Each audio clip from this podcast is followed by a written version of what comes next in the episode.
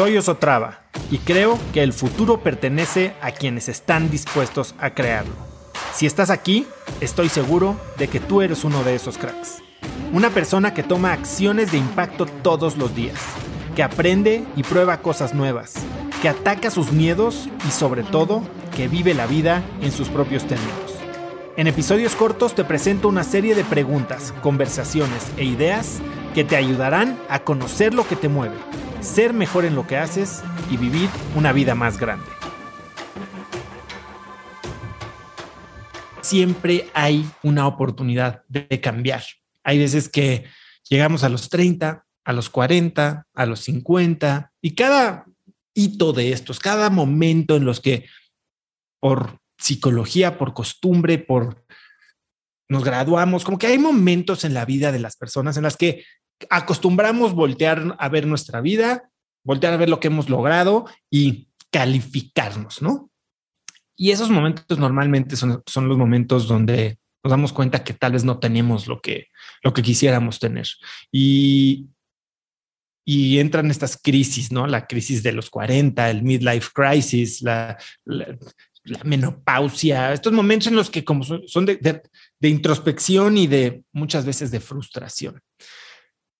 El problema es que hay dos maneras de, salir de estos momentos. Uno es la que a mí me gusta, que, es pensar de las crisis como crisálidas, ¿no? Eh, entras a un capullo y sales del capullo mucho más fuerte. Te das cuenta, haces, haces una evaluación a conciencia, pero tomas acción para cambiar lo que no te gusta. El problema es que la mayoría de la gente no actúa así. La mayoría de la gente lo que hace es voltea a ver su vida, cree que ya ve el costo hundido, ¿no? O sea, ya, ya le hundí mis últimos 40 años a esta vida. Como no empecé a los 20 a invertir, ya no invierto ahora. Como no me casé a los 20 con la persona correcta, entonces me quedo en este matrimonio. Como escogí una carrera X, pues ahora tengo que vivir siendo doctor, abogado, arquitecto toda mi vida. Pero Kenny Rogers, que es este cantante de country, eh, que es alguien que, uso en esta conversación, en esta eh, conferencia.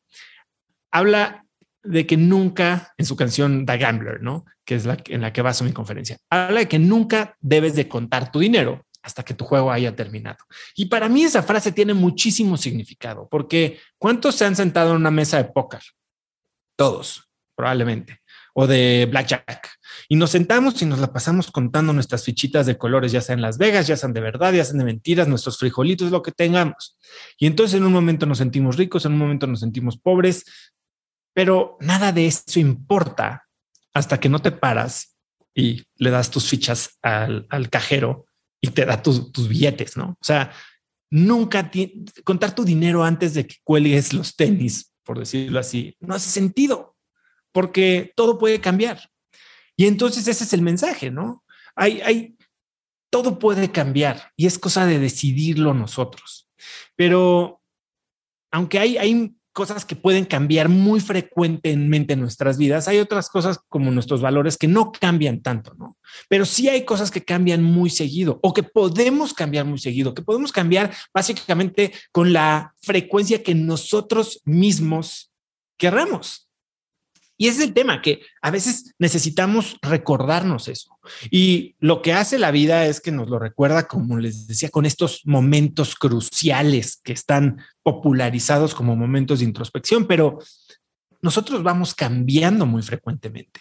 Cambiamos conforme crecemos, cambiamos conforme eh, cambia nuestra situación financiera, nuestra situación amorosa. O sea, no eres la misma persona cuando tienes hijos que cuando no tienes hijos, cuando tienes 20 que cuando tienes 40, cuando tienes lana que cuando te sientes que, andas apretado o cuando tu salud cambia, ¿no?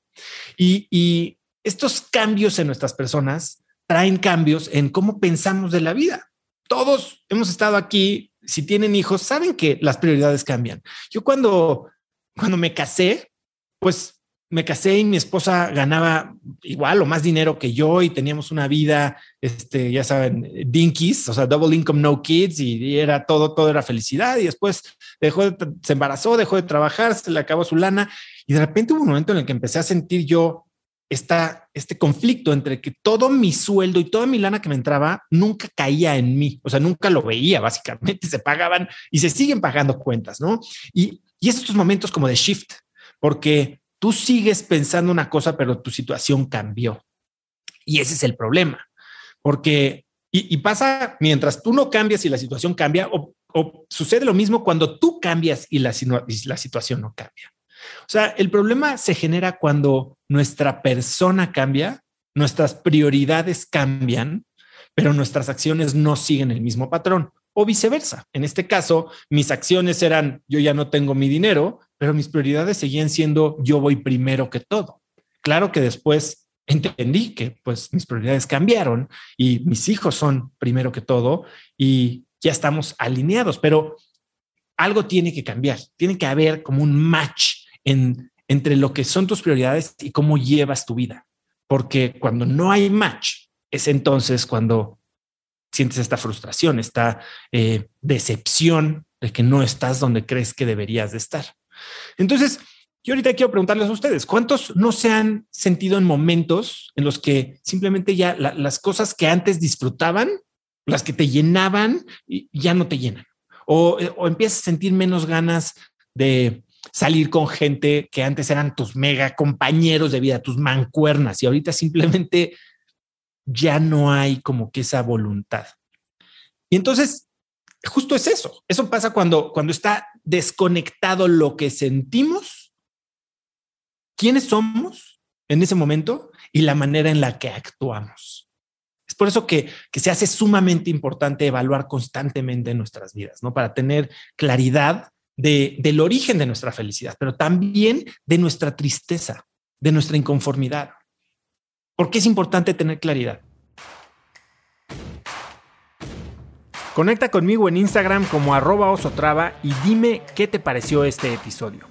Mi meta es inspirar a una nueva generación de hispanos a vivir vidas más grandes. Y si me quieres ayudar a lograrla, lo mejor que puedes hacer es seguirme en Spotify y dejar una reseña en Apple Podcasts para así subir en ese ranking.